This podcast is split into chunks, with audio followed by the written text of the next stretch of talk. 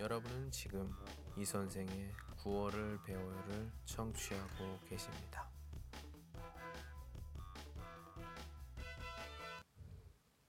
이런 게 인연이지 싶습니다.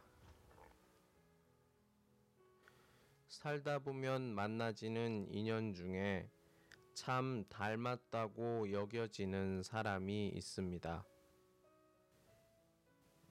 영혼이라는 게 있다면 비슷하다 싶은 그런 사람이 있습니다. 한 번을 보면 다 알아버리는 그 사람과 속마음과 감추려는 아픔과 절망까지 다 보여지는 사람이 있습니다. 아마도 전생에 무언가 하나로 엮여진 게 틀림이 없어 보이는 그런 사람이 있나 봅니다. 깜짝깜짝 놀랍기도 하고 화들짝 반갑기도 하고 어렴풋이 가슴에 메이기도 한 그런 인연이 살다가 보면 만나지나 봅니다.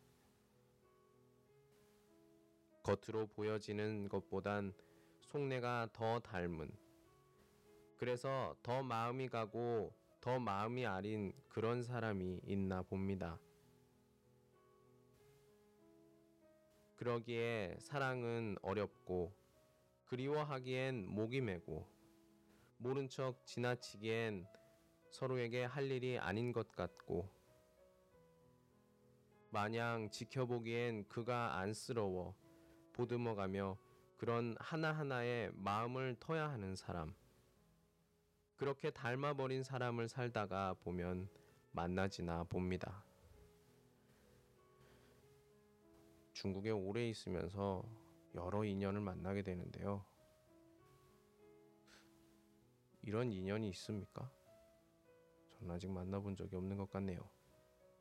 여러분들, 여러분들은 다 있으시죠? 인연. 오늘은 여기까지. 안녕.